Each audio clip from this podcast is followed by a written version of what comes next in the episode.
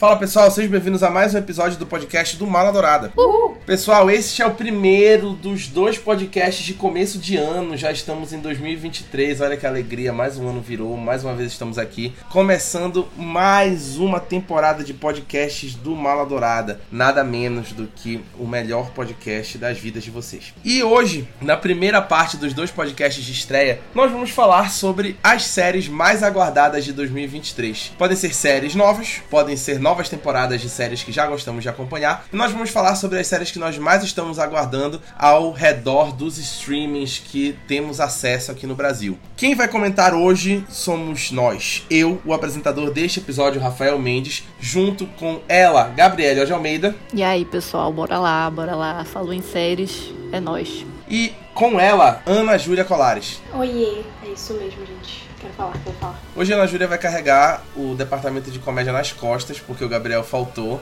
Ele tá abrindo espaço. Nós dividimos o nosso podcast de hoje em streams, então a gente vai falar um por um dos streams, até a gente chegar nos streams mais disputados, o que todo mundo mais assiste, pra gente falar aí sobre as séries que estão prometendo. A gente começa pelo Paramount Plus, que tem duas temporadas de séries que estão sendo bem aguardadas pelos fãs de Paramount Plus que assinam o serviço. A primeira é Yellow Jackets, que vai voltar com essa segunda temporada em março. Dia 24 de março já está confirmado. Meu aniversário. No aniversário da Ana Júlia, tá vendo? Meu Deus, é teu aniversário, Ana Júlia. Se eu assistisse, eu ia estar mais empolgado. Então tu és, pelas contas, Taurina, é isso mesmo? Ariana. Ariana. É, já é Ares, credo. Ô nojeira. Ô nojeira, pode me tirar. A segunda temporada de Yellow Jackets volta para resolver mais dos mistérios que foram deixados na primeira temporada. Para quem não assistiu Yellow Jackets, é uma série muito boa, uma série dramática do Paramount Plus, que fala a história de um time de futebol que sofre uma queda de avião e fica à deriva no meio de uma floresta no Canadá, se eu não estou enganado, e elas precisam aprender a sobreviver nessa floresta e coisas estranhas acontecem né, na floresta. E aí a gente tem um salto temporal para o futuro, anos depois desse caso, onde elas estão lidando com as consequências das decisões que elas tomaram no meio desse estado de sobrevivência. Lembrando que é um time de futebol feminino, então quase todo o elenco é composto por mulheres de um time de futebol feminino e é muito bom. Foi indicada a melhor série de drama, melhor direção, melhor roteiro de série de drama, melhor atriz de série de drama no M deste ano. É uma das séries que mais está sendo aguardada para esse ano de 2023 para ver até onde vão esses mistérios que foram deixados na primeira temporada. É uma série que eu ainda não assisti, eu falei que eu ainda não vi. Eu tenho interesse, só que, mesma coisa que eu falei no podcast das melhores séries, é uma série que eu sinto que eu preciso assistir com tempo e que é um drama, é um negócio mais sério, eu preciso assistir mais. E aí eu fico procrastinando, mas tenho vontade. Já vi muitos elogios à série. Uma das atrizes estava forte na pra melhor atriz, foi a Zendaya aqui no mas que uma das atrizes de Yellow Jackets estava forte ali na corrida. E tem gays, né, na série também. Tem lésbicas ou bissexuais, eu não sei porque eu não assisti, mas eu sei que tem lésbicas ou bissexuais. Sáficas, porque eu vi no Twitter. E as fãs de séries e casais sáficos, elas se dedicam a divulgar, entendeu? E aí já apareceu no meu Twitter que tem. É isso mesmo. Cara, nunca vi um fandom tão dedicado quanto o fandom de sáficas no audiovisual. Já falamos a data de estreia, 24 de março, chega ao Paramount Plus. Acho que chega ao Paramount Plus no dia 24 de março, que o Paramount Plus sempre estreia as séries deles atrasadas. Estreia lá nos Estados Unidos, termina a temporada depois que lança aqui no Brasil. Mas em algum momento desse ano vai sair Yellow Jackets a gente espera que seja na mesma data. Outra série que retorna esse ano no Paramount Plus é Halo, a adaptação da série de jogos de videogame do Xbox. A primeira temporada estreou no ano passado, foi muito criticada, recebeu notas baixíssimas, mas é o maior investimento do Paramount Plus até agora para uma série original, orçamento e tudo mais, apesar dos efeitos visuais estarem aquém. Então a segunda temporada volta neste ano. Vamos ver se volta à altura dos jogos, à altura do orçamento que recebe para ver se agrada os fãs da série. Eu particularmente assisti a primeira temporada, mesmo sem ter jogado nenhum jogo, porque eu nunca joguei Xbox, e achei interessante, só que já conversei com fãs dos jogos que disseram que é decepcionante. A gente tem a crítica das duas temporadas de estreia dessas duas séries que falamos agora, lá no feed do Mala Dourada. A primeira temporada de Yellow Jackets tem a crítica do Gabriel e a primeira temporada de Halo foi escrita pelo nosso ex-integrante Matheus Salada, que também está lá a crítica no nosso feed. Mal começamos o podcast e já temos um espaço para Ana Júlia dar show. A grande estreia aguardada do Star Plus em 2023 é a terceira temporada de Only Murders in the Building, considerada uma das melhores séries de comédia em ação na televisão. Depois do final da segunda temporada, que foi devastador, eles mal introduziram um dos maiores queridos da história do audiovisual e já mostraram que ele morre. Não vou falar quem é, mas já saibam que tem uma morte no final da segunda temporada. Nossa, essa terceira temporada vai vir com tudo. A gente teve aí duas grandes temporadas para começar essa série e eu acho que os fãs de comédia não poderiam estar mais ansiosos para o retorno de Only Murders in the Building agora em 2023. Não vou me estender, eu sempre me estendo falando da série. Não vou nem falar da Selena, vou só falar que as duas primeiras temporadas realmente foram muito boas, muito interessante. É uma comédia de grande qualidade. E essa terceira temporada, estou ansiosa por um ator convidado aí. Espero que eles melhorem, porque, Thaís, tem uma crítica que eu tenho ao Only Murders in the Building, é que de vez em quando eles colocam umas amizades ali. Amy Schumer na segunda temporada, pra quê? Para que esta mulher estava lá e também a Cara Delevingne que eu adoro como pessoa, como modelo, como influenciadora, como atriz. Tá ali. Não, nem acho tão ruim. Acho, a, esperava até pior, para ser sincera, da Cara Delevingne. Acho até que ela fez ali o que ela interpretou uma sáfica, né? voltando para essa pauta. Então ela já tá na alçada dela ali. Medo também, vou ser muito sincera. Estamos na terceira temporada. Não sei se quero que tenha muito mais. Acho assim, no máximo cinco, no máximo, porque senão fica um negócio assim é uma proposta que é difícil você conseguir inovar sem sair da proposta do que eles têm lá, que é um podcast sobre assassinatos em formato específico. Depois já fica aquela pataquada de tudo, tudo são eles. Um negócio meio assim, Harry Potter, sabe? Tudo que acontece são esses três que estão lá no meio. Não, calma lá. Mas até essa terceira temporada eu ainda tô confiante. Daqui pra frente, quem sabe, veremos. Eu assistiria só pela Selena Gomes. Um dia que eu tiver com um pouco de paciência, quem sabe enquanto esse dia não chega. Ei, ela tá muito bem, de verdade. Toda vez que eu falo disso, eu falo assim com um grande orgulho da minha eu queridona. Gomes, eu amo a Selena. Ela, ela, é tudo. Eu também adoro ela. Ah, tem uma coisa também. Vê também se eles param de descartar os interesses amorosos da Selena. Não sei nem se a cara dela Vini vai estar na próxima, porque o da primeira temporada eles apenas fingiram que não existia. Fiquei até com pena do menino, tadinho do ator. Mas é isso. Parece que a Selena Gomes não tem direito de ter interesse romântico em Only Murders in the Building. Eu acho que era melhor não ter. Tipo, não colocar mais. Chega. Caralho, Mila Crash agora, ao vivo. Não, não é por isso, não. É porque eu acho que, tipo assim, eu já vi umas entrevistas da Selena, ela falando sobre uma construção que ela tem pra personagem, só que eu não acho que eles estão conseguindo passar de fato pro público o que é isso, entendeu? Ela ter essa alimentação, porque ela tem. Aí numa entrevista ela falou que ela interpreta assim, a Mabel ela tem as questões dela, então ela tem uma dificuldade ali de realmente se relacionar, só que eu sinto que eles não estão conseguindo mostrar direito isso, aí fica justamente isso. Parece que as pessoas estão só sumindo. Ou então, tipo, puf, tô namorando, puf, terminei. Tipo, fica meio solto assim. É uma das poucas críticas que eu tenho a série. Seria melhor se eles dessem uma construção, né? Do porquê que ela não dá certo com as pessoas. E pelo que eu vi, existe, tipo, pra Selena existe uma construção disso. Ela interpreta assim, mas no roteiro não demonstra. Somos fãs com pensamento crítico, tá bom? Não é só porque é a Selena que eu vou dizer que tá tudo lindo. Vamos ver o que será de Murders in the Building nessa terceira temporada. Agora é hora do Apple TV Plus. O novo queridinho aí que tá em crescimento expoente. Não sei se essa palavra tá certa, mas agora ela estará. Acho que é exponencial, né?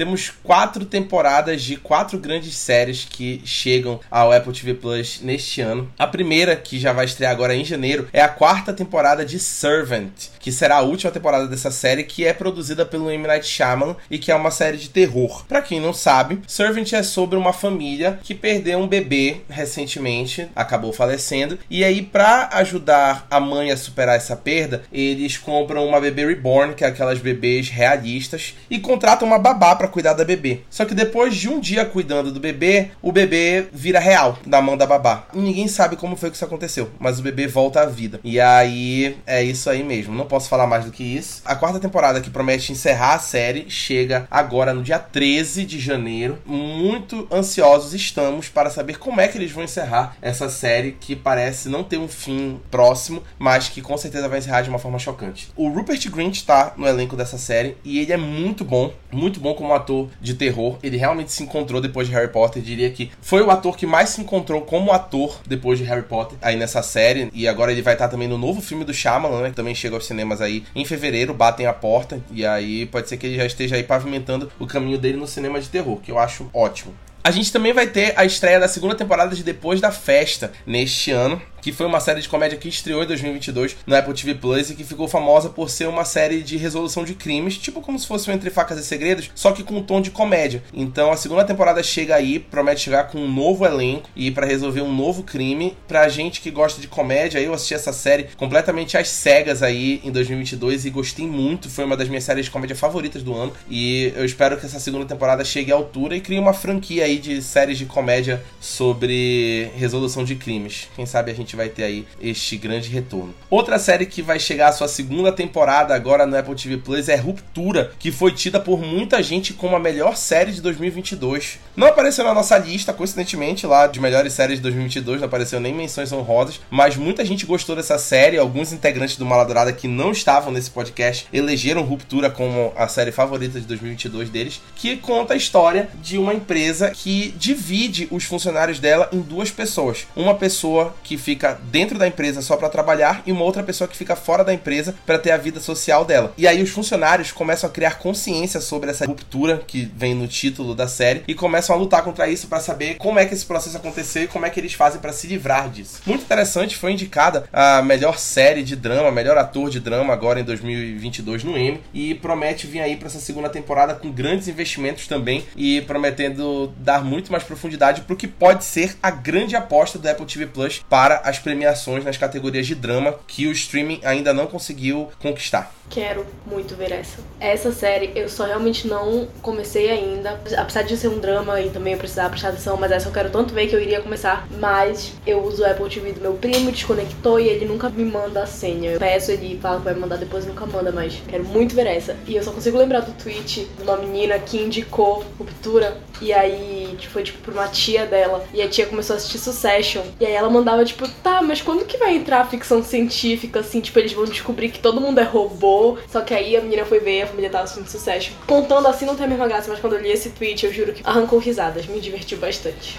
Eu comecei a assistir Ruptura, achei uma proposta muito boa. E, inclusive, eu preciso terminar. E, e, eu acho que, na verdade, eu não tenho opinião, né? Se eu vou achar necessário ou não uma segunda temporada. Mas os streams tendem a, a querer fazer mais uma quando eles veem que a série faz sucesso e tudo mais. E, e eu penso que Ruptura foi uma dessas. Mas, né, vou terminar de assistir. E se de repente for para o bem, que haja a segunda temporada. E a temporada mais aguardada do Apple TV Plus para esse ano é nada menos do que Ted Lasso, que está fora desde 2021, quando terminou a segunda temporada. E a terceira temporada chega em 2023, confirmada, ainda não temos data, mas chega em 2023, da grandiosíssima e premiadíssima série do Apple TV Plus, que é a série mais bem sucedida do streaming. Ganhou por dois anos seguidos os Emmys de melhor série de comédia, melhor ator em série de comédia para o Jason Sudeikis e melhor ator coadjuvante em série de comédia para o Brett Goldstein. É um grande sucesso, é muito forte, porque não importa o momento que Ted Lasso estreie, ele sempre vai vir muito forte para as premiações. E a terceira temporada está com rumores de que será a última. Ainda não confirmaram nada, pode ser que seja. O Jason Sudeikis já tinha dito que ele pretendia que a terceira temporada fosse a última, então pode ser que a gente tenha aí uma grande pedrada em 2023. Eu ia falar isso, que eu achava que era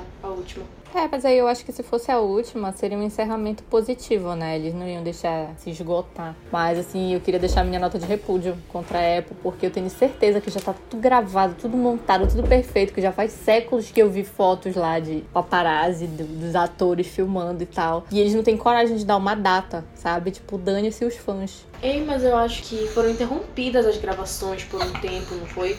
Porque teve surto de Covid no set. De qualquer forma, eu tenho certeza que já tá tudo terminado e eles tinham que dar uma data, a gente merece. Enquanto isso, estou aqui chorando, sabe? Não é só o Ted Lasso que sofre, os fãs também sofrem. Mas é isso. Eu tenho a suspeita de que eles vão terminar com o Richmond sendo campeão da primeira divisão. Era um plano que o Jason Sudeikis tinha. Tanto que esse ano o marketing de Ted Lasso veio muito forte. Eles colocaram o Richmond no FIFA 23 com o Ted Lasso como técnico do time. Então aparece todo o time com todos os personagens como jogadores disponíveis para serem jogados no FIFA 2023. A Nike fechou contrato para produzir uniformes oficiais do Richmond para vender. Então eles estão à venda lá na Inglaterra. Não sei se vai vender no resto do mundo. Ah, eu queria. E eu comprarei. E, porra, eu também vou comprar, né? E a Apple TV Plus adquiriu os direitos de imagem da Premier League para usar as logos oficiais da primeira divisão de futebol da Inglaterra na terceira temporada da série. Então eu acho que eles realmente vão fazer uma temporada grandiosa, com muito investimento e que pode terminar da melhor forma possível com a glória máxima ao Richmond. Eu adoro que, assim, Ted Laço, né? Tipo, eles filmam tudo em fundo verde, né? Naquelas salas, tá tipo tudo falso. E tu olha assim, tu jura que eles estão lá no meio de um estádio gigantesco treinando, sabe? E aí eu acho genial, sabe? Queria o pobre Cavaleiro da Lua ter um investimento desse, queria. Aí é foda, né? A série de comédia com um investimento melhor em efeitos visuais que séries de científica.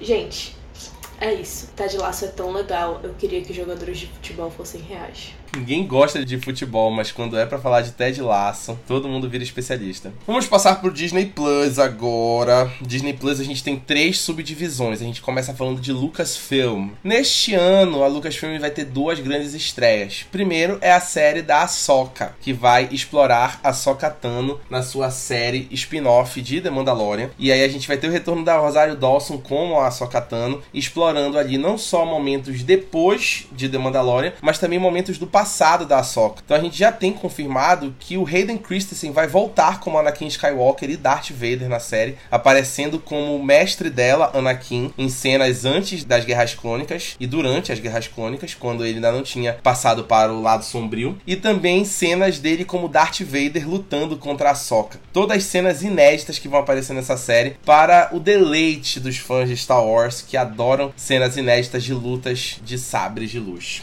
Eu te amo, Hayden Christensen. É isso. Minha única colaboração é essa. Não sabia que ele ia voltar de novo. Eles estão explorando o Hayden, né? Aproveitaram que ele topou voltar, vão usar ele até o talent, tudo que der. Não estão errados. E a grande estreia da Lucasfilm esse ano é a terceira temporada de The Mandalorian, que volta finalmente depois de mais de dois anos ausente da televisão, depois do grandioso final de segunda temporada que a gente assistiu lá no final de 2020, todos trancafiados em casa. Foi uma loucura, eu gritei, eu chorei, eu berrei aqui naquele final de temporada. E volta para essa terceira temporada prometendo grandes mudanças e prometendo que o Mando e o Grogo vão explorar muito mais do universo neste novo ano. A terceira temporada chega ao Disney Plus no dia 1 de março e teremos em cena cobrindo a temporada todinha, apresentado por ninguém menos do que Ana Júlia Colares, que vos fala neste podcast, que também vai escrever essa crítica, já está escalada, confirmada. Correspondente toquei diretamente de Mandalore, estarei lá fazendo isso, gente, tô ansiosa. Eu tô pensando em rever tudo antes, porque realmente tem um espaço muito grande de tempo entre o final da segunda temporada, eu assisti em 2020 mesmo, ou foi no começo de 2021. Enfim, já tem um tempinho. Veremos, veremos. Mas estou ansiosa para ver essa nova fase também na relação do Jim com o Grogu. Será que vai ter mais participação de Luke Skywalker? Isso ainda é considerado spoiler? Ah, não, gente, tem dois anos já.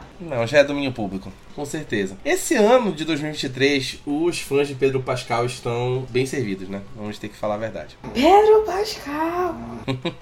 Passando agora para a divisão de Marvel Studios, teremos seis grandes séries da Marvel Studios neste ano. Teremos Agatha Coven of Chaos, Catherine Han volta como Agatha Harkness na sua série solo, que vai explorar o clã das Harkness. Vai falar sobre as grandes bruxas e vai expandir mais esse universo de bruxas que nós fomos introduzidos em WandaVision. E a Catherine Han, que foi indicada ao Emmy de melhor atriz coadjuvante pelo papel dela como Agatha em WandaVision, volta aí como estrela da série. E não sabemos muito o que esperar ainda de Agatha Coven of Chaos, mas se tem a Catherine Han como Agatha, eu acho que a gente já pode esperar muita coisa. Eu acho que se tem causa ali no título, é porque vai dar tudo certo. Vou trazer uma polêmica, gente. Eu não vou perguntar quem pediu, porque eu sei que muita gente pediu, mas eu particularmente não pedi. Acho que tinham outras coisas para serem exploradas e eles surfaram no hype de uma personagem, sendo que a gente tem muita coisa para explorar. Mas já que tá vindo, esperamos que seja bom. Mas, gente, não. Só pode... Seis séries Marvel só pode ser piada. Chega. Ninguém mais tem paciência. É a famosa dívida de jogo. Realmente, eu acho que eles deviam ter, assim, tipo, uma cota. A gente tem que fazer tantas séries esse ano. Aí eles jogaram lá, tipo, Agatha Coven of Chaos. Mas, assim, apesar de tudo, não é também algo que, quando eu terminei de assistir WandaVision, eu pensei, nossa, precisa ter uma série dessa mulher. Mas também, já que vai ter, eu acho que se eles explorarem bem a bruxaria e tudo, né? Tipo, a coisa do sobrenatural relacionada ali com aquele universo, tem tudo para dar certo. Agora, né? Bora ver o que, é que vai sair. Outra série que vai estrear da Marvel Studios neste ano é Coração de Ferro. Depois da Coração de Ferro ter sido introduzida em Pantera Negra Wakanda para sempre, ela vai para a série solo dela, onde ela vai explorar muito mais as habilidades dela ao aprimorar a armadura que homenageia Tony Stark. Dominic Thorne volta como Riri Williams, e aí a gente vai ter dois vilões já confirmados na série. Anthony Ramos será o Capuz. Anthony Ramos, grande estrela de musicais de em um bairro de Nova York, Hamilton.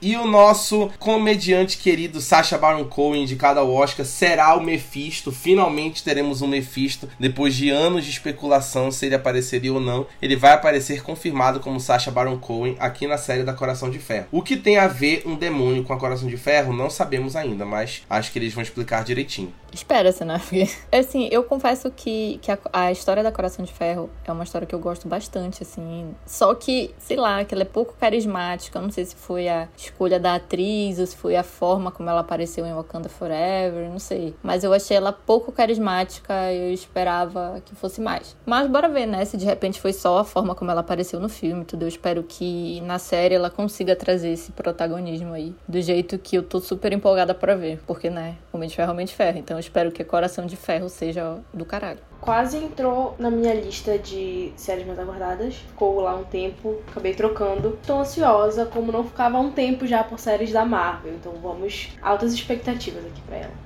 Se você for perguntar pra um fã da Marvel que ele tá ansioso de verdade pela segunda temporada de Loki. Fã da Marvel, ele tá com esse negócio aí, aquele fã, pelo menos o fã médio, digamos assim. Segunda temporada de Loki estreia agora em 2023. Tom Hiddleston volta como Loki, Sofia de Martino volta como Sylvie, Owen Wilson volta como Mobius. E a gente vai ter a adição do Ke Huy Quan, que interpreta Waymond Wang em Tudo em Todo Lugar ao mesmo tempo. Vai entrar aqui na série como um personagem inédito e ainda não sabemos quem ele vai interpretar. Mas aí a segunda temporada de Loki tá sendo bem aguardada pelos fãs. E eu sinceramente espero que seja bem melhor do que a primeira, que me decepcionou muito.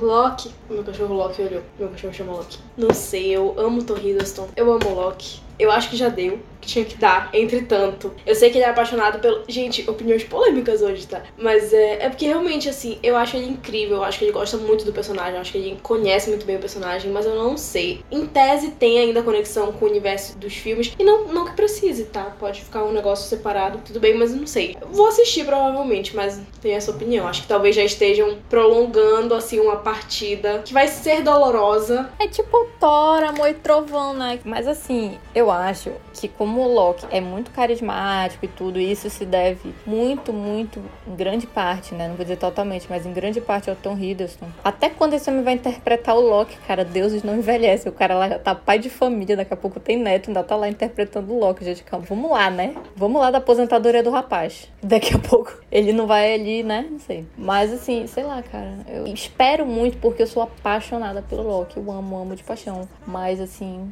não sei se eu posso dizer que é a melhor coisa do mundo. Mas eu vou assistir pelo entretenimento, obviamente. Farei a crítica. Me aguardem, que a Mamacita vai hablar. Outra série spin-off que teremos neste ano é Echo, que é um spin-off de Gavião Arqueiro. Vai ser estrelado de novo pela Laqua Cox com a Maya Lopes. E vai ter o retorno do Vincent Donofrio como Wilson Fisk, rei do crime. A série promete explorar todo o passado da Alacqua, da Maya, no caso, né, personagem, com a tribo a qual ela pertence, porque ela é nativa americana. Então acho que a gente vai ter muita carga cultural aí na série. E eu acho que também vai ser uma grande ponte aí de desenvolvimento para Demolidor, que vai ganhar a sua série em 2024. Eu acho que é o grande ponto aí de Echo é fazer essa ponte. Até porque, se eu não estou enganado, o Charlie Cox está aí com rumores de que vai aparecer em Echo também de novo, como o Matt Murdock. Tomara. Olha, a Echo talvez seja a que eu mais espero qualidade de todas essas. Porque, assim, tipo, Gavião Arqueiro, a gente fez até o Encena e tal, foi toda aquela coisa. Então, tipo, o Gavião Arqueiro foi aquela coisa assim, ah, divertidinho e tal. Aquela crítica que a gente sempre faz às séries da Marvel, né? Eles vão andando lentamente, chega no final eles querem correr. Então, o meu pavor é que eles façam isso com Echo quando tem tudo para dar certo. Porque a Echo tem tudo para ser uma personagem incrível. Eu já gostava dela em Gavião Arqueiro. E eu espero que ela tenha um desenvolvimento muito grande agora que ela vai ser a principal. E assim, eu quero ver o que, que vai rolar ali com o Rei do Crime. Eu quero que ele não seja só, tipo, um artifício para atrair a audiência. Eu realmente espero que não seja isso. E assim, não sei.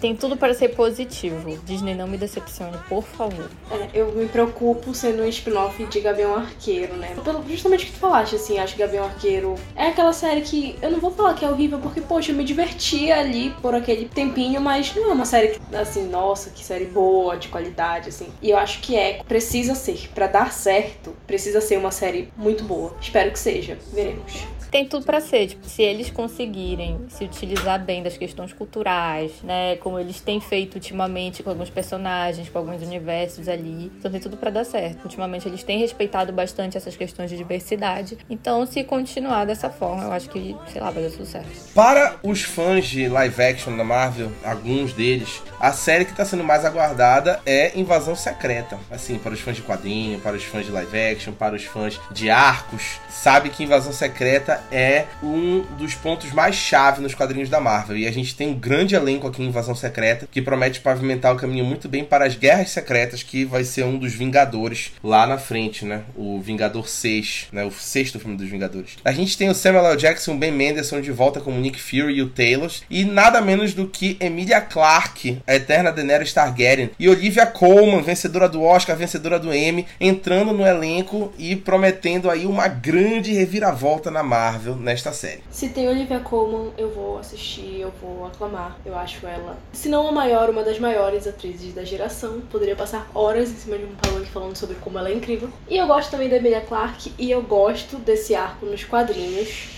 mas aí já me preocupa porque eu tenho que assistir os filmes da Marvel me desligando completamente dos quadrinhos, porque senão não dá certo. Não dá. Gente, se eu for falar pra vocês até hoje, sentado do meu lado, eu não bebo, mas me chama pra um bar eu vou, só fazer companhia. E aí, tocar assim nesse tópico, eu vou ficar reclamando do arco do infinito sem ter o Adam Warlock. Pra mim não faz sentido, não sei por que eles fizeram isso. Espero que Invasão Secreta eles sejam mais fiéis. Não, não de frescura assim, mas é porque é um arco bom, é um arco legal. Acho que dá para fazer com as introduções que eles já fizeram dá para ser fiel e quando eu peço fidelidade, eu quero deixar claro, eu sei que quadrinho, muito diferente de livro, é muito difícil você ser 100% fiel, mas assim, em Guerra Civil e no Arco do Infinito eles mudaram algumas coisas que eram assim da base da história. Eu acho que dá para eles não fazerem isso nesse arco. Espero que aconteça isso, que eles consigam ser mais fiéis. Cara, mas é tipo assim, é tipo quando eles lançam uma série sobre livros. Nunca vai ser igual, sabe? Tipo Bridgerton.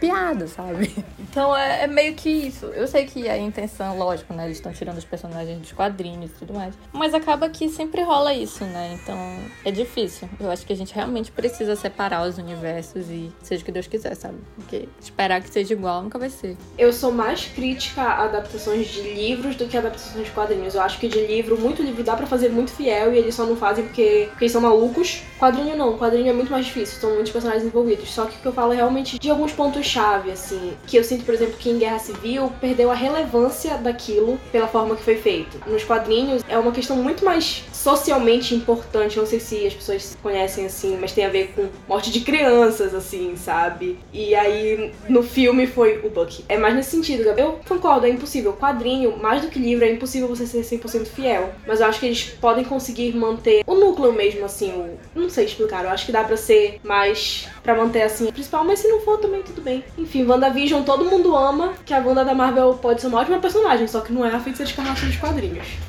E pra gente parar de falar de Marvel, vamos falar de What If, que volta para sua segunda temporada agora em 2023. É uma das séries mais queridas aí pelos fãs da Marvel no Disney Plus, que foi uma boa exploração do que poderia ser o multiverso, particularmente falando, explorar o multiverso melhor do que Doutor Estranho. Foi bem legal ver as possibilidades que o What If gerou a partir de pontos muito simples. E a segunda temporada promete ser um grande sucesso do que pode ser explorado no multiverso agora que temos muito mais personagens, muito mais personagens apresentados e eu acho que a gente tem tudo para seguir bons caminhos nesse multiverso aí com o Arif. Agora vamos falar de Disney, Disney mesmo. Em 2023 temos a quarta temporada de High School Musical, a série O Musical, que volta para mais um ano. Eu sou muito fã de High School Musical, a série musical, porque conforta o meu coração de quando eu era jovem e assisti High School Musical no cinema. High School Musical 3 eu estava lá para ver no cinema. Eu também. Ai, que emoção. Inclusive neste quarto ano, nós teremos o retorno de grandes nomes da trilogia original. Então Corbin Blue volta para mais uma temporada como ele mesmo que interpretou o Chad. Lucas Grable, o intérprete do Ryan. Monique Coleman, que interpretou a Taylor. Eles podiam trazer o Zac Efron se ele não tivesse tão assustador, né? Não, o Zac Efron não quer mais saber de High School Musical. Não, o Zac Efron só quer saber de meter botox na cara dele. O que não tá errado, né? Se fosse ele, eu faria a mesma coisa. A gente também vai ter o retorno da Casey Stroh, que interpretou a Marta. O Bart Johnson, que fez o pai do Troy Bolton. E a Alison Reed, que interpretou ninguém menos do que a senhorita Darbus, a professora de teatro de High School Musical. Provavelmente eles vão adaptar o High School Musical 3, o ano da formatura, nesta quarta temporada. Que, particularmente falando, é o filme que mais recebeu investimentos na questão musical. É o que eu adoro as músicas de cabo a rabo. Eu estou muito ansioso pro que vai ser essa quarta temporada. Os atores estão como os próprios atores, né? Isso, exatamente. Porque a série, ela se passa no universo onde os alunos estudam na escola onde o High School Musical foi filmado, que é no East High. Então os atores, eles voltam interpretando eles mesmos depois de terem interpretado os personagens na série de filmes que existe nesse universo aí. Eu acho que vai ser muito bacana, ainda mais agora que a Olivia Rodrigo saiu. E aí eu acho que vai ser bem legal, porque a Olivia Rodrigo tava causando uns conflitos por conta do término dela com Joshua Bassett. Acho que ficou bacana agora sem ela. Bora. Ei, pera lá, vou defender Olivia. Eu não tô falando mal da Olivia, eu tô falando que tinha conflito entre eles dois. E aí um deles tinha que sair. Se ela saiu pro bem da série, tudo bem. Eu acho que vai ficar melhor. Mas agora eles já estão de boa, parece que já até voltaram. E fofoca. É, sério, eu não tô brincando, não. Ele lançou uma, uma música, tipo. Eles têm uma relação cordial, né? Tipo, eles bateram foto em tapete vermelho e tal. E pior, eu não assisto a série, não ouço as músicas dele. Ela saiu total, porque eu lembro que ela era protagonista e ela saiu pra ser, tipo assim, participar. Aparecia às vezes ela saiu total. Saiu total. O criador deixou em aberto que ela poderia voltar a qualquer momento, mas na quarta temporada ela não vai estar. Bora pro próximo, que é uma das séries mais aguardadas aí, especialmente pelos fãs do acompanhamento meio sangue. Que, nossa, gente, eu acho que agora vai. Cara, foi toda a minha pré-adolescência lendo Rick Harden, pelo amor de Deus. Percy Jackson e os Olimpianos será a nova adaptação da franquia do Rick Riordan dos livros. E a gente vai ter aí. Nossa, gente, eu acho que agora vai de verdade. O Rick Riordan tá no controle criativo da série, ele tá supervisionando tudo que tá rolando. E eles escolheram um ator incrível para interpretar o Percy, que é o Walker Scobell, que apareceu em o Projeto Adam na Netflix, junto com Ryan Reynolds. E aí o Walker Scobell vai interpretar o Percy. Acho que ele foi uma excelente escolha e eles estão revelando cada vez mais nomes incríveis no elenco. A produção tá realmente muito boa e eu acho que vai ser realmente um grande sucesso. A gente já viu um teaser que saiu e eu acho que eles realmente vão fazer um bom investimento. O plano do Rick Riordan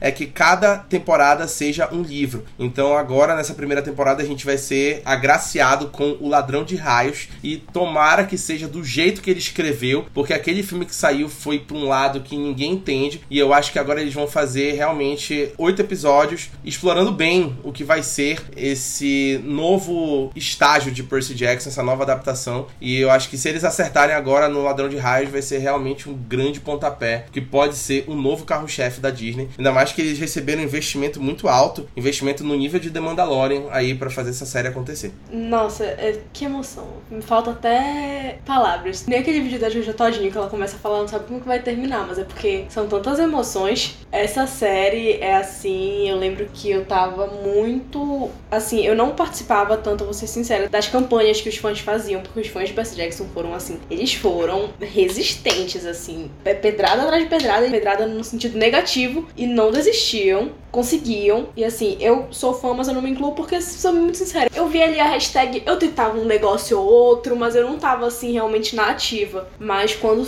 foi anunciada essa série, eu comemorei. E aí a Gabriela acabou de falar que ela vai ler de novo. Pois eu tomei uma péssima decisão, porque, tipo assim, anunciaram, vai ter Percy Jackson pela Netflix. Eu, pela Netflix não, ou nojeira, pode não, pelo Disney. Aí eu vou reler. E aí eu comecei a reler, só que acontece, reli em 2020. Teria que reler de novo, né? Já esqueci tudo de novo. Não, e o pior é que eu comecei a ler e eu entrei no embalo. Eu, tipo, eu acho que eu parei no labirinto. E aí, tipo, depois eu fiquei pensando, falei, gente, mas eu tô lendo isso dois anos antes da primeira temporada sair. Eu acho que eu vou ler, tipo, o livro antes da temporada, um livro antes da temporada, e assim vai. Eu já tô ansiosa pensando na quarta temporada, que vai aparecer a Calypso. Gente, ai, Sério, essa série por mim podia sair. Muitas emoções. Adoraria uma participação do Logan Lerman, porque. dele, da Alexandra Daddario, porque eu acho que eles foram, assim. O elenco do, do filme é isso que mais irrita, porque o elenco do filme era bom até estavam muito velhos pros personagens, ok, realmente. Mas se eles tivessem feito um negócio legal, até dava pra funcionar, porque eles eram. Inclusive o Grover, que, que eu tava falando, né? No livro ele não é negro, mas na série ele também não vai ser, né? Ele é um. Ele é marrom, né? Na, na série. O do filme também muito bom, gente, sério. O, o elenco do filme era muito bom. Faltou roteiro. Foi isso que faltou, tá? Eles pegaram basicamente um limão e ao invés de fazer uma limonada, pingaram limão nos olhos. Ao invés de fazer uma limonada com limão, eles pegaram esse limão e pingaram nos olhos. Ele pegou um limão mofado e gravou jogando no lixo, sabendo que o limão era o emoji do Rick Riordan. Desculpa, vocês sabem qual é esse vídeo da, da menina Sim, do BBB? Da, da porra lá. Larissa Tomasi, respeita. Larissa Tomásio, lenda. Confirmando a informação aqui da Ana Júlia, o Grover vai ser um garoto marrom, a Annabeth vai ser uma garota preta e o Percy é o loirinho branco, que é o Percy. Loiro. Isso da. Ai, gente, desculpa, eu sei que é uma criança. Eu não mandei hate, não mandei hate pra ninguém, mas uma peruca nele não custa nada. Mas eu acho que vão colocar, pô. Ainda não deve ter saído. Saiu a imagem já? Acho que ainda, ainda não saiu uma imagem clara. Não, amigo, pelo que o Rick Riordan falou, ele vai ser loiro mesmo. Porque, tipo assim, eu faço esse dramazinho, mas eu realmente acho que não vai influenciar em nada, assim, sabe? É mais um dramazinho mesmo. E a Annabeth também não vai ser loira. Falaram que não. Não vão mexer porque são atores criança e tal. E pra ficar, tipo, pra fazer a mina ficar loira, ia ter que ficar descolorindo. Não queremos uma nova Ariana Grande, né, gente? Ia ter que ficar de rabo de cavalo pelo resto da vida. Que é por isso que a Ariana. Fun fact, pra quem não sabe, a Ariana ficou com esse papo do rabo de cavalo, porque ela tinha que ficar pintando o cabelo dela direto na Nickelodeon. E aí o cabelo dela ficou ralo, quebrado, cagado. Aí não vão fazer isso com as crianças. Eu acho certo. Por isso que eu falei da peruca. Agora é hora de passar para a Titã, a gigantesca, a HBO, junto com o HBO Max que tem tanta coisa esse ano, meu Deus do céu. Vamos começar falando de animação. Harley Quinn chega à sua quarta temporada agora em 2023. A série animada que é considerada por muitos uma das melhores adaptações da DC para o audiovisual, que traz uma adaptação muito irreverente da Harley Quinn, uma versão sáfica da Harley Quinn, que é o que todos os fãs da DC queriam muito ver há muito tempo. Ela namorando com a Era Venenosa e finalmente livre do relacionamento abusivo com o Coringa. E a quarta temporada temporada chega agora em 2023 no HBO Max. Nossa, a terceira temporada foi sensacional. Eu fiz a crítica, tá lá no feed do Mal Dourada, foi muito boa. E eu estou aguardando muito desta quarta temporada aí, pro que vem por aí de Harley Quinn. Eu quero começar a assistir. Eu gosto de assistir essas séries animadas quando eu tô tipo de férias. Porque aí eu acordo de manhã e eu assisto e eu sinto como se eu ainda tivesse assim 8 anos de idade, sabe? Eu faço isso, então, tiver de férias novamente, assistirei. Eu fiz isso com Xirra. Eu assisti Xirra em 2020. Eu acordava de manhã e aí eu assistia Xirra tomando café da manhã, enrolado num lençol, no sofá da sala. Foi uma delícia. Isso foi muito específico, tá tudo bem? Não, eu voltar pra casa da minha avó. Bora falar de comédia então, Ana Júlia. Vamos falar de Barry, que volta pra quarta temporada agora em 2023 também, na HBO. Mas aí tu escolhe, a gente vai falar de comédia ou a gente vai falar de Barry? É, é um ponto. É um bom ponto. Porque Barry é, pra mim é drama. Ainda mais depois do final da terceira temporada, né? Que foi. Porra. Vamos ver no que vai dar essa quarta temporada de Barry. Gente, eu não sei para onde é que eles vão querer ir agora. Mas eu não espero nada menos do que perfeição. Porque Barry é sinônimo de perfeição. O Bill Hader é genial. O elenco de Barry é genial. E eu acho que a HBO acertou tanto com essa série. Eu fiquei tão órfão quando Barry ficou fora por conta da pandemia. Fiquei tão feliz quando voltou esse ano com a terceira temporada. Esse ano de 2022. Vamos ver aí o que, que vai ser essa quarta temporada de 2023. Barry, eu gostei muito. Foi um destaque do meu ano, mas assim, eu vou ser sincera, estou cansando. Acho que já tem que se encaminhar para um final. Eu sou uma pessoa que eu cresci assistindo séries tipo The Vampire Diaries, em que era minha série favorita e eu não assisti até hoje a última temporada, sabe? Porque eu acho que às vezes as séries vão se estendendo e eu vou cansando. Mas Barry é excelente, isso não é uma crítica à temporada de forma alguma, é só realmente uma sensação minha de que não, justamente, eu não sei mais para onde eles vão. Chegou um ponto em que eu acho que tem que tem que amarrar ali num laço e você tem que, ó, guardar no coração, mas deixar também ir. Mas o Bill Hader, gente, a atuação dele e eu acho foda, eu acho muito foda, porque ele é um cara que saiu da comédia, ele saiu do SNL e ele tem um, uma versatilidade muito absurda. Barry, na primeira temporada, eu ainda tinha momentos engraçados, eu juro pra vocês que agora nessa terceira achei pouquíssimos, assim, o que ainda era um alívio cômico para mim. O novo Hank, que ainda tinha ali uma carga de comédia, também terminou em um tom muito triste a temporada. Não sei como, como que eles vão voltar assim pra comédia, porque, enfim. Mas muitas expectativas, assim. Barry realmente não decepcionou em qualidade em nenhuma temporada até agora. Tem uma atriz que eu acho muito injusta não ter levado uma indicação, que é a que faz a série. Não lembro o nome da atriz, mas a que faz a série. Merecia uma indicação. Não recebemos ainda. Nossa, aquela cena dela, da, deles. Tem uma cena no último episódio que quem assistiu sabe qual é? Absurdo. Outra série que volta este ano é True Detective, a série antológica da HBO. Volta agora para a quarta temporada com o subtítulo de Night Country. Vai ser produzida pelo Barry Jenkins, diretor de Moonlight e Se a Rua Billy Falasse, e estrelada por ninguém menos do que Jodie Foster, talvez o maior ícone sáfico de Hollywood, vencedora de dois Oscars de melhor atriz e que é a eterna Clarice Starling de O Silêncio dos Inocentes. Vamos ver o que a Jodie Foster vai aprontar como protagonista protagonista, primeira protagonista mulher de True Detective. Acho que vai ser bem bacana. Outra série que também volta agora da HBO é Lakers Hora de Vencer, que fala sobre a história do Lakers, especialmente do time do Showtime do Lakers, que transformou a NBA no show, no espetáculo que a NBA é hoje. A primeira temporada foi muito bem elogiada pelos fãs, pela crítica. Recebeu algumas críticas dos próprios jogadores dizendo que algumas coisas não estavam corretamente adaptadas, mas conseguiu aí ser renovada para a segunda temporada. Tem um grande elenco. Tem produção do Adam McKay, vencedor do Oscar por A Grande Aposta. E eu acho que vai ser muito boa também essa segunda temporada. Voltando a falar de comédia, Rex volta para a terceira temporada no HBO Max. Falamos tanto de Rex né, nos últimos podcasts sobre séries, que é para convencer vocês a assistir essa série maravilhosa, que foi outra série que terminou com uma pedrada no episódio final da segunda temporada, que a gente já não sabe mais se vai ser 100% comédia ou se vai ter drama aí na terceira temporada, mas estamos prontos para o que vem por aí com Jean Smart e Hannah Einbinder. Eu acho que vem drama, mas eu acho que Rex consegue balancear melhor, assim, sendo sincera, essa situação entre tocar em tópicos mais sensíveis, mais pesados com a comédia. Mas é muito engraçado, gente. Rex dá um quentinho no coração. Era uma felicidade para mim. Quando tinha os dois episódios de Rex, era um alívio na minha semana, sério. Saudade.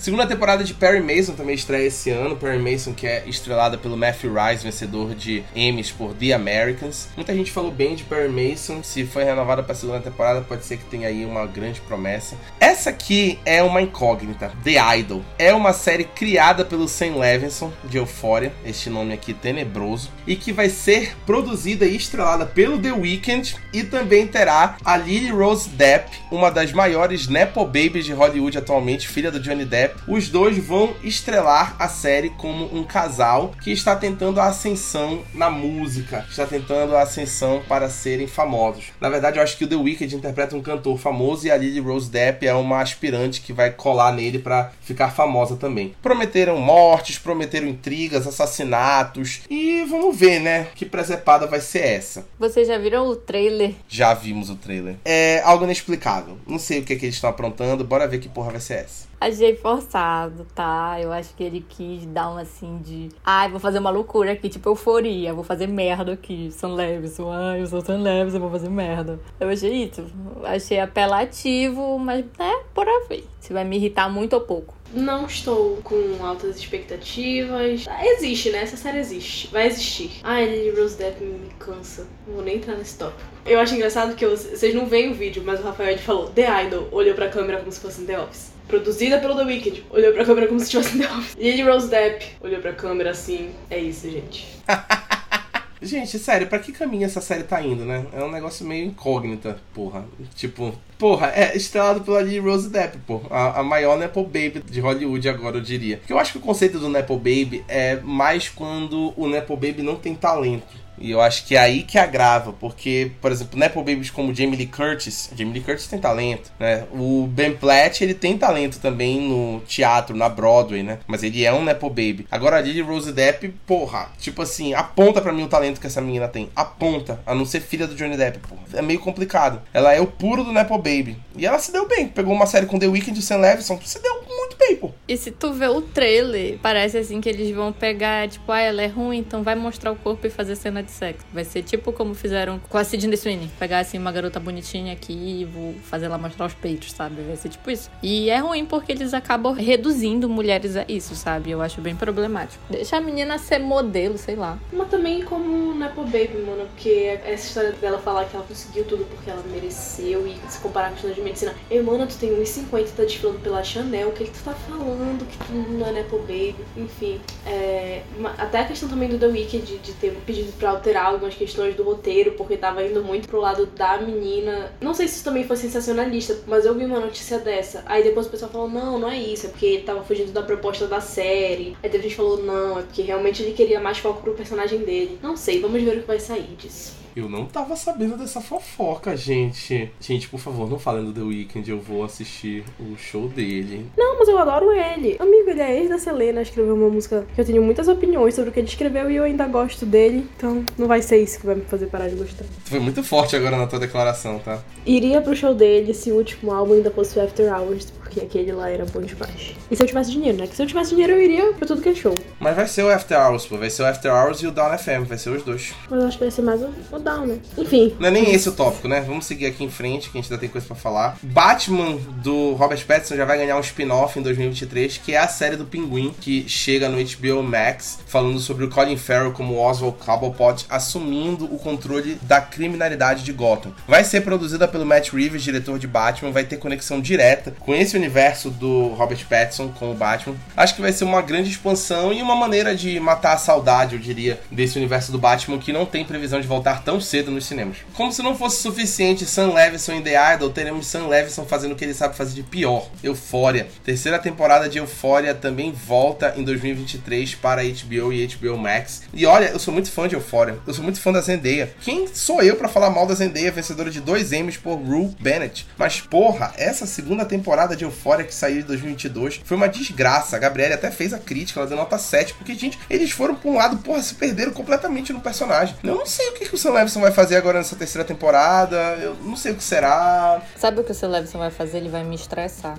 Eu tô vendo que eu vou dar mais um 7 pra essa terceira, ou menos. Porque, sabe, sem comentários. Mas assim, eu acho que é um desperdício de elenco muito grande, sabe? Porque é um elenco sensacional. A gente sabe que acaba que todo o foco vai pra Zendaya e tal. E lógico, ela merece totalmente. Ela tem um trabalho incrível ali como a Lu. Mas o elenco todo, gente, o elenco todo de Euphoria é super desgastado ali. Com aquela produção terrível, um roteiro péssimo, sabe? Então acho que eles tinham que aproveitar melhor esse elenco maravilhoso, sabe? Senão eles estão se desgastando em vão ali. E quando ele dá ele surpreende, assim, porque a minha Nepo Baby do coração, a Maud Apatow, que, assim, na primeira temporada tinha uma personagem super apagada, e para mim foi um ponto alto, um dos poucos pontos bons da segunda temporada, que foi o desenvolvimento da Alexi. Tudo bem, ela não é uma super atriz, assim, vai ser indicada ao Emmy, mas, pô, a menina tá lá, ela faz um trabalho legal, e aí, não sei como vai ser a segunda temporada, que não vai ter mais a Alexa Demi, não vai ter a pataquada que fizeram com a Cat, com a Barbie Ferreira. Ele odeia latinas, não tem jeito. É isso, gente. Eu não entendo como é que vai ser uma temporada sem a Mary, mas tudo bem.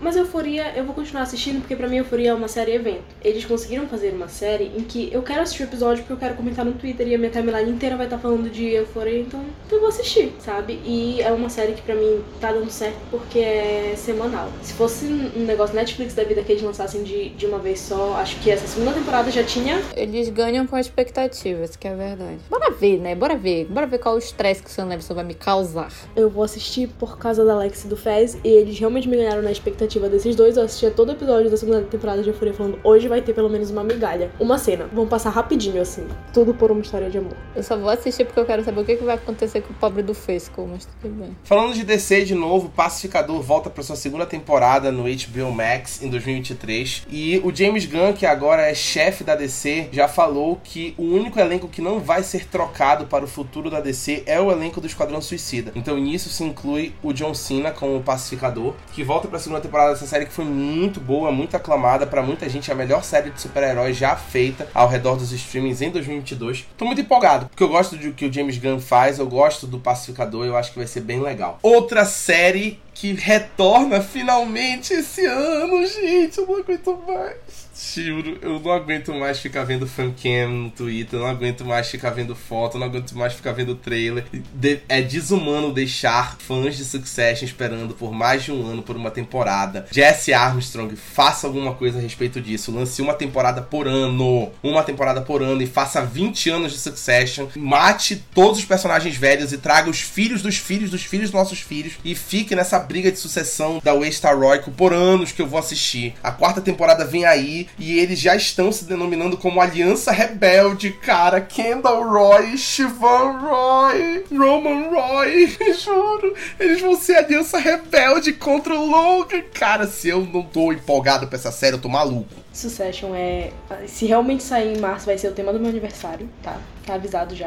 É a maior série do mundo. Eu panfleto essa série, eu falo dessa série. É muito difícil explicar essa série, porque quando você explica, a pessoa não se interessa. A pessoa não se interessa. Pra mim, Succession, ou você tem que acreditar na palavra de quem tá te indicando, ou você tem que estar cronicamente online, porque tu vai ver todo mundo comentando e vai entender o que realmente é. Porque é muito difícil explicar o que é Succession. Nunca dá para fazer jus ao que essa série é. Também não aguento mais ver fancam e ver meme e rever vídeo e ver compilado e ler fanfic Tom Greg porque eu leio. Ai, que horror corta isso, Rafael, na edição. Mas é. Gente, eu estou sentindo falta deles. Eu não aguento mais. Eu vejo uma foto do Matthew McFadden e aí eu fico Tom Wemsgans. Eu sinto sua falta. Volte para mim imediatamente. Ele é meu personagem favorito. É sério, e eu amo todos eles, menos Logan. Eu poderia passar, juro pra vocês, todos os irmãos, inclusive o Connor. Por isso que eu tava falando aqui. Gente, Connor, Roy, você, no momento de maior fragilidade dos seus irmãos, você não pegou uma faca, você abraçou eles e eles não te valorizam porque eles ficam lutando pela atenção de um pai que tá cagando pra eles, sendo que tem o irmão mais velho lá que fez tudo. Ai, não, me aguardem nos em cena dessa série porque eu vou comentar, eu vou hablar. Assim, a terceira temporada temporada, Succession nunca teve uma temporada ruim. Se quer uma temporada fraca, não tem. Atuações fracas. Tem gente que fala que o Nicholas Brown não, não atua, mas se ele não atua, tá tudo bem, porque o primo Greg é daquele jeito mesmo, daquele jeito tá bom. Então, atuações incríveis, um roteiro incrível com personagens principais e personagens secundários relevantes. É o tipo de série que você vê, tipo assim, se for pegar para falar do Frank, é interessante. Se tu for falar da Carolina, é interessante. Se tu for falar de todo mundo ali, é interessante. Todo mundo é muito bem construído. Então, se vocês não assistem Succession ainda, ainda assistam. Essa série merece o hype. E eu espero que ela não decepcione nessa quarta temporada. Eu tenho pesadelos com isso. Mas eu acho que não. Eu confio muito, muito nos produtores, nos roteiristas e nos atores de Succession. Eu confio, assim, de olhos fechados neles. Eu. Ai, eu só consigo ficar ansiosa e nervosa. E quero eles agora na minha mesa. Quero eles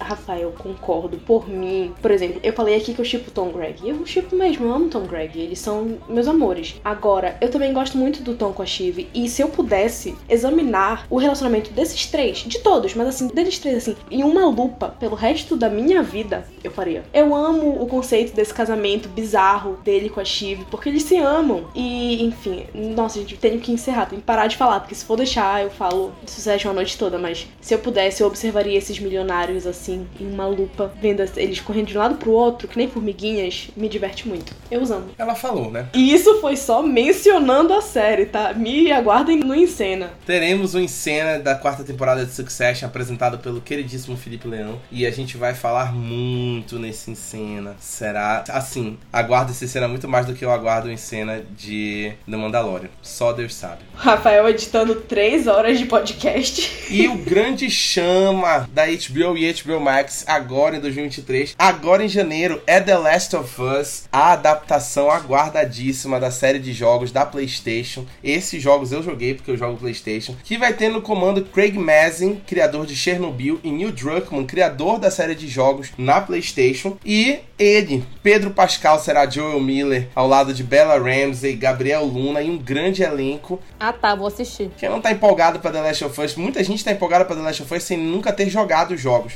Mas o nome Pedro Pascal, ele faz toda uma diferença, né? Na hora de chamar uma série, não tem jeito. Agora eu vou assistir. Gente, eu não tô empolgada, perdão, Rafa, mas Pedro Pascal talvez vai fazer assistir. Vai depender do meu humor quando sair. Não é muito meu estilo, mas ele é. Ele é o meu tipo. É, o meu tipo é séries que tem Pedro Pascal. Nem que seja ele com capacete. Ele com capacete, nossa, tu pegou muito forte agora. Amazon Prime Video, sim, temos. Invencível, a série animada de super-heróis, volta pra segunda temporada agora em 2023. É uma das séries mais aclamadas de super-heróis e que mostra brutalidade. É tipo The Boys, né? Coincidentemente é da Prime Video também. Aparentemente a Prime Video só gosta de fazer série de super-heróis se for para mostrar a brutalidade. E Invencível tá sendo muito aguardada aí nessa segunda temporada, que também já tá com a terceira temporada confirmada. E aí eu acho que vai ser um grande retorno aí de uma série que tá sendo bem aguardada faz uns anos aí. Outra que chega a segunda temporada de 2023 é Periféricos, que estreou agora em 2022. A Gabriele começou essa série tão empolgada e no final ela ficou tão mordida, eu vi no Twitter.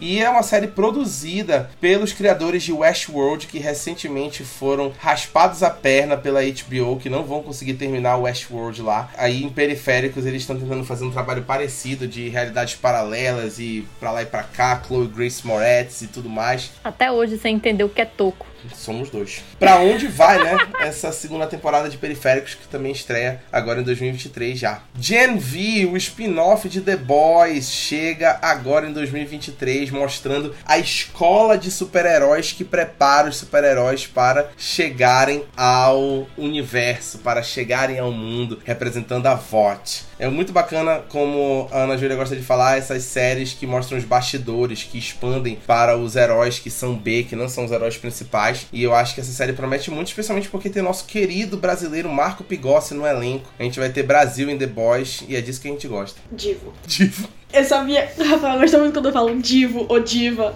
Eu gosto que é super natural pra mim, pega muito ele, mas enfim. Eu vou ser muito sincera, tá na minha lista de mais aguardadas, mas eu não pesquisei sobre a série. Eu sei, assim, muito superficialmente do que se trata, sei que é do universo de The Boys. E é isso, e eu tô gostando assim, vai me pegar um, ali um pouco de surpresa. Eu sou do tipo que assiste as coisas por causa de ator bonito, então eu vou assistir por causa dele. Tem uns outros também, já saíram algumas pessoas do elenco bem legais. Tenho medo de spin-off, gente, vou ser sincera com você. Tenho medo de spin-off e de ser um negócio mal feito só para pegar o hype de outra série, mas espero que nesse caso seja bom e bem feito. A série titular também vai ganhar uma quarta temporada agora em 2023. The Boys volta, aguardadíssima. The Boys é sempre aguardado, né? The Boys sempre traz um clamor. The Boys chega para sua quarta temporada em 2023 com a adição de ninguém menos do que Jeffrey Dean Morgan, o eterno John Winchester de Supernatural, vai entrar no elenco da quarta temporada. Ainda não sabemos o papel, mas se é o Jeffrey Dean Morgan, eu acho que vai ser coisa boa pra caralho. E vamos ver aí para quais caminhos The Boys vai depois da terceira temporada. E na quinta temporada, eles vão anunciar o Jared Padalecki, tá? A marmita de Supernatural não pode terminar, mas ansiosa. Eu gosto muito do Jeffrey Dean Morgan. E a terceira temporada de The Boys terminou em um tom bem assim. e aí, o que vai acontecer? Porque eles percebem que algumas coisas que eram que talvez segurassem um pouco esses heróis não é bem como eles acreditam. Talvez eles possam ser mais eles mesmos do que eles acham. Então vamos ver o que, que vai acontecer agora. Colapso mundial é a minha aposta. Realmente foi para um caminho completamente oposto do que os garotos achavam que iria. Uma série que vai chegar ao final em 2023 é The Marvelous Mrs. Maisel. É uma das grandes produções da Amazon. Foi talvez a primeira grande produção da Amazon que foi muito bem aclamada, recebeu Emmys e que mostra mulheres na comédia, que é uma coisa muito legal, especialmente nos tempos onde é retratado, que é ali na década de 50. E vai chegar agora ao final na quinta temporada. Os criadores falaram que é muito difícil manter a série por conta do alto nível de produção que gasta muito dinheiro para produzir cada temporada com episódios longos. É uma das poucas sitcoms que ainda resistem à questão de curtos episódios, porque os episódios de Mrs. Maisel têm geralmente quase uma hora de duração e são temporadas de 10 episódios e para eles é muito caro produzir por conta de todo o valor né, que, que custa. Vai chegar aí a quinta temporada prometendo um final honroso para a personagem, a Mid, e para todo o núcleo ali que envolve ela. Assim, eu tenho certeza que eu iria adorar essa série, mas ainda não a comecei. E essa daí, diferente de outras que eu falei, eu não me vejo começando por agora. Mas eu tenho certeza que eu iria gostar.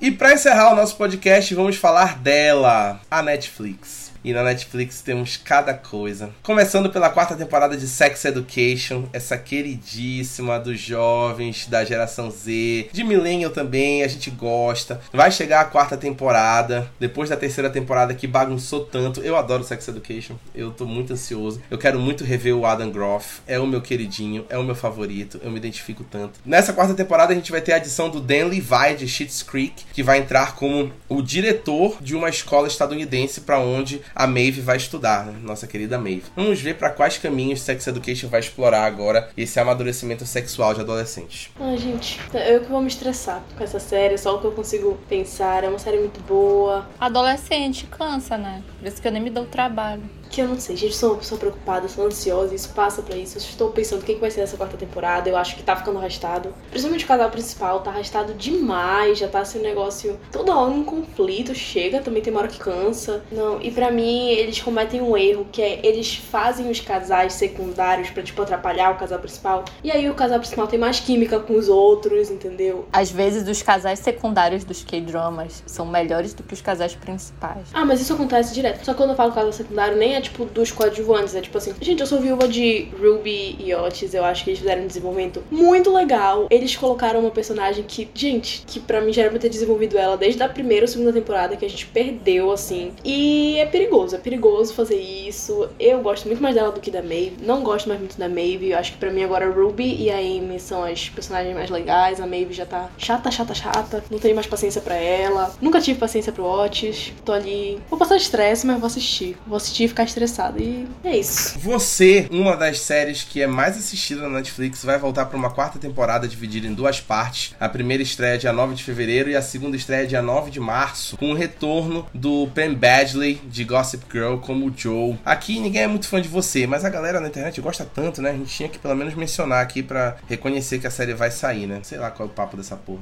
Ai, eu não vou assistir. Eu fiz uma promessa para mim mesma, porque eu assisti até a terceira. Eu também não vou assistir nada. Não vou assistir nada, não assisti nenhuma dessas temporadas. Isso é dívida de jogo para mim. A primeira, achei ok, bem feita, mas não achava que precisava de uma segunda. Entretanto, saiu a segunda, eu gosto mais da segunda do que da primeira. A terceira já virou dívida de jogo mesmo. Eu assisti porque tinha Vitória Pedretti, que é muito boa, gosto dela. Gosto mais em Mansão Humans. Ela tem um carisma que a protagonista da primeira temporada não tinha. E aí mataram ela, e aí não vai ter ela. Eu, ah, então também não quero. Mas eu, eu sou muito fã dessa série porque trouxe justiça pro Penn Badley. Porque ele era odiado na época de Gospel Girl. E eu sempre gostei dele. E ele é muito bom, eu gosto muito dele. Assim, nesse sentido de. de... Eu acho ele um bom ator. Acho que merecia mais oportunidades. E teve outras oportunidades, mas mais em teatro e tal. E aí nessa série ele voltou pro estrelato. E se tornou o menino de Gospel Girl mais popular, assim. Acho que atualmente ele foi ali do final pro topo. Por isso, essa série tem no coração por ter dado esse, esse destaque para alguém que eu sempre gostei. Sandman, de Neil Gaiman, também volta pra segunda temporada. Gente, essa série foi um martírio, cara, porque a gente ficou agoniado. Foi a série mais assistida da Netflix por meses. Foi aclamado por todos os fãs dos quadrinhos. Recebeu notas altíssimas em todos os rankings, inclusive no Maladourado. Eu dei nota alta na nossa crítica. E nada de renovarem a porra da série. Foram renovar faltando um mês. Faz um mês que renovaram, pô. É igual da agonia. A Netflix, às vezes, porra, ela fica renovando Elite. Coisa boa ela cancela. Coisa boa ela demora a porra de renovar. Até hoje eu não entendo porque tanta renovação de Elite. Segunda temporada de Sandman vem aí, a gente vai ter novos arcos dos quadrinhos sendo explorados. Tomara que eles façam jus do jeito que eles fizeram na primeira temporada, que eu adorei, foi incrível. E eu acho que é o que os fãs merecem, essa adaptação do New Gaiman, porque o New Gaiman, o que ele merece é o mundo. Temos outras séries aqui para falar, que também vão chegar aí em 2023 na Netflix. Ginny Georgia já está disponível aí essa nova temporada para vocês na Netflix, dessa série que é muito querida também pelos fãs. Terceira temporada de Sky Rojo também chega no dia 12,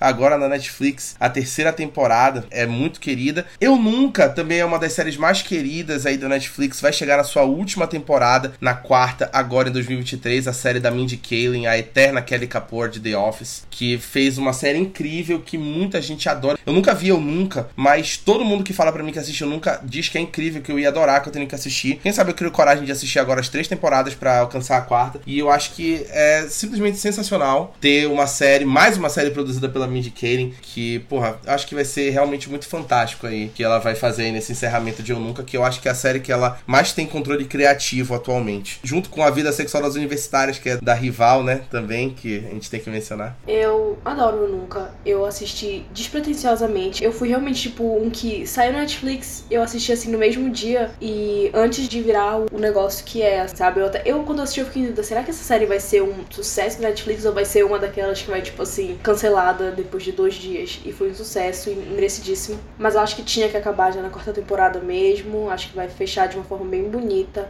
É uma série muito boa aquece corações. Eu não gostei muito do final da terceira temporada, mas tá ali, não é um negócio que vai me fazer deixar de assistir a série, eu só acho que a Mindy Kaling, ela tem um ponto de previsibilidade muito grande com as personagens dela. As personagens, no caso, que são indianas. E, enfim, eu não curti. Isso indo pro lado amoroso, mas a parte familiar, tudo que ela trata da cultura também, das amizades. Muito legal, muito legal mesmo. Vale muito a pena, Rafa, se tu criar coragem um dia. É, é bem delicinha, assim, tu assistir um final de semana. É bem divertido também, é bem divertido. Apesar dos draminhas, é bem divertido. Eu vou esperar a Netflix me pressionar. Quando ela anunciar a data da quarta temporada, aí eu vou me sentir pressionado, eu vou assistir todas de uma vez, logo foda-se. Vou ligar o foda-se. É assim que eu funciono. Um spin-off muito aguardado, um spin-off peculiar, eu diria, está a caminho, que é That 90 Show, que é o spin-off da grandiosa That 70 Show dos anos 90, que lançou grandes atores para Hollywood como Topher Grace, Mila Kunis, Ashton Kutcher,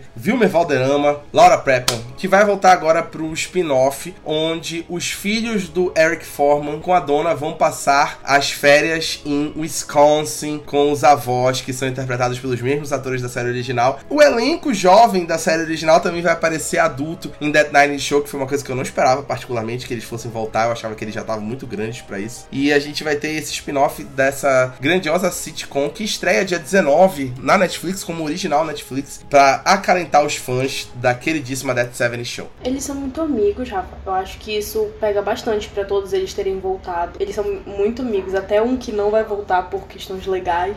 Eles eram sempre foram bem unidos, então acho que isso pega bastante. Mesmo situação assim de community, eles voltam porque eles realmente têm um carinho muito grande pelo outro. Só que da primeira vez que anunciaram essa série, eu não tava com muita expectativa não, mas o trailer me pegou, eu gostei. Mandei pra o Mala Dourada, a gente fala que a gente tem um grupo, mandei, mandei no grupo do Mala Dourada, falando ainda que assim, altas expectativas pra sitcoms ano que vem, Abbott Elementary tá aí, e aí o spin-off, né, o The 90 Show, tem mais How I Met Your Father, segunda temporada, e o filme de Community, se Deus quiser vai ser bom e vai sair ano que vem, tô nervosa. Então, pô, tá vindo uma época legal aí pros fãs de sitcom, me apetece bastante.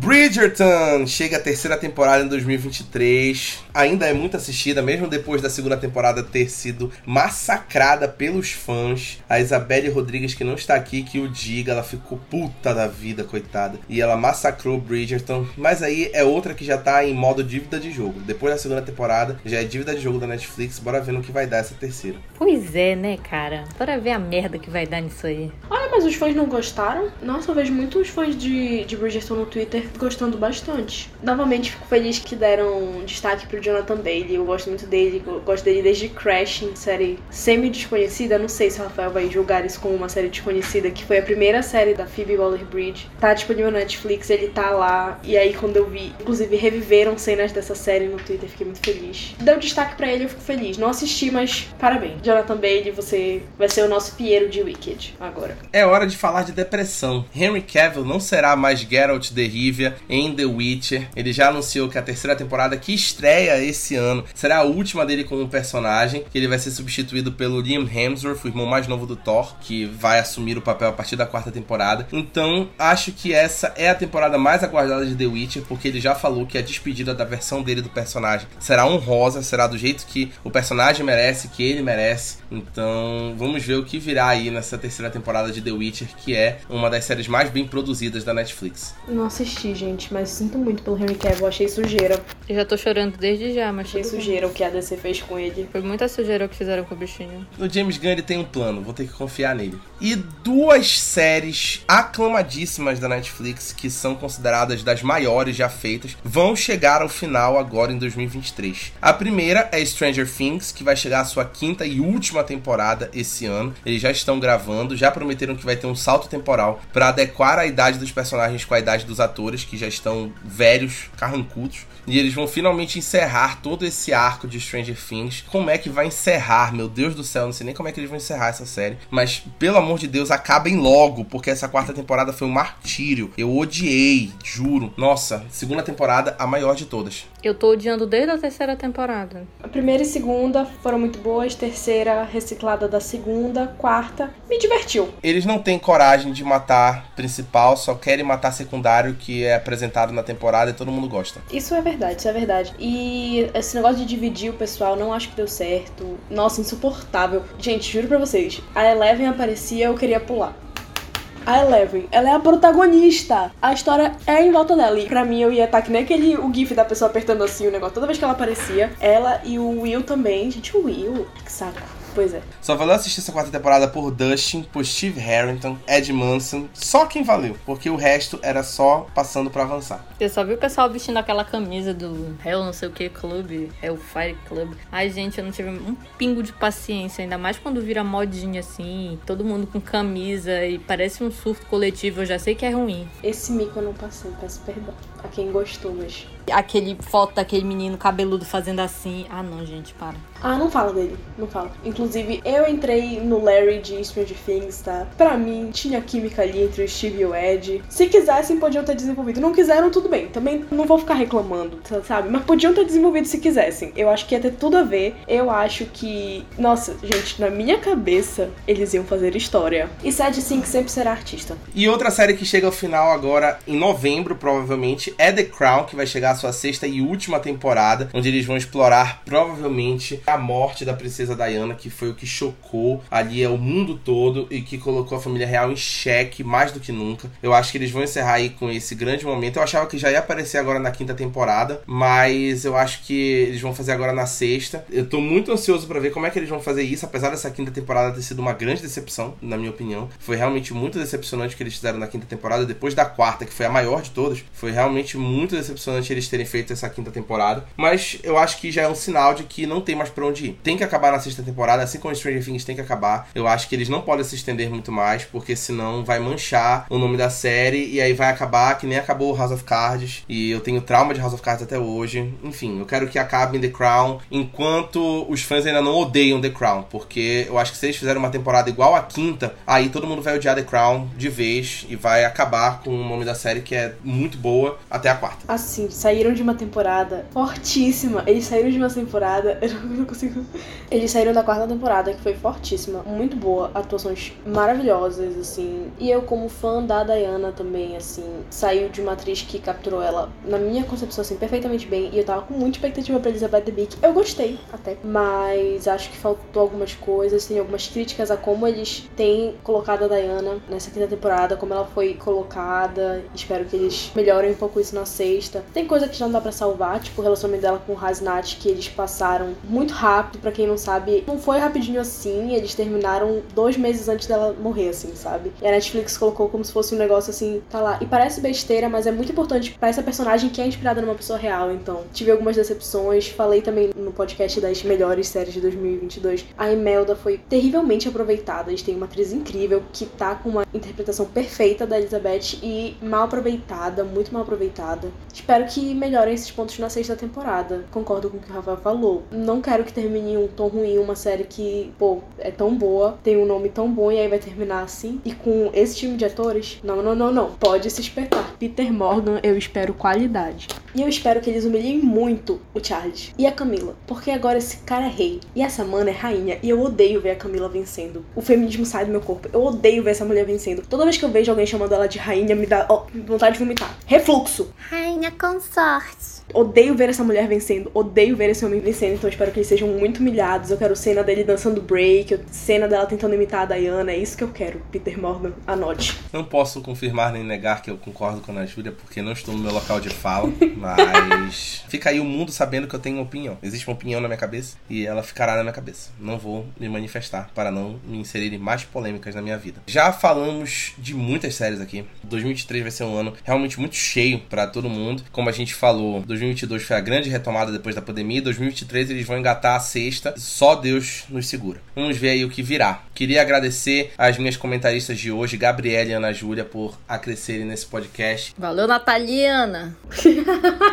Também queria pedir para vocês ficarem ligados nos nossos conteúdos do Mala Dourada, que agora virão com muito mais episódios, muito mais podcasts. A gente tem aí O Raio voltando, Valkyrias voltando com um tema confirmado sobre, não vou falar, mas é sobre uma série da HBO Max que falamos no podcast de hoje. Baiana já me confirmou, acho que vai ser bacana. Também teremos novos episódios de 30 minutos de soco sem perder a amizade, os melhores e piores filmes do mundo, estreia do Anion Haseo, que vai estrear agora em janeiro se tudo der certo. Tá até um novo programa de podcast que a Gabriele me sugeriu. Talvez a gente realmente tire do papel. A gente tá aí com grandes planos para 2023, incluindo os em cena. The Mandalorian, terceira temporada, apresentado por Ana Júlia. Succession, quarta temporada, apresentado por Felipe Leão. Também teremos Oscar 2023, os conteúdos estão chegando. Muitas críticas, muitos conteúdos, tudo aquilo que você já sabe que o Maladourada faz muito bem. A gente se vê nos próximos programas e tchau. Tchau. Tchau.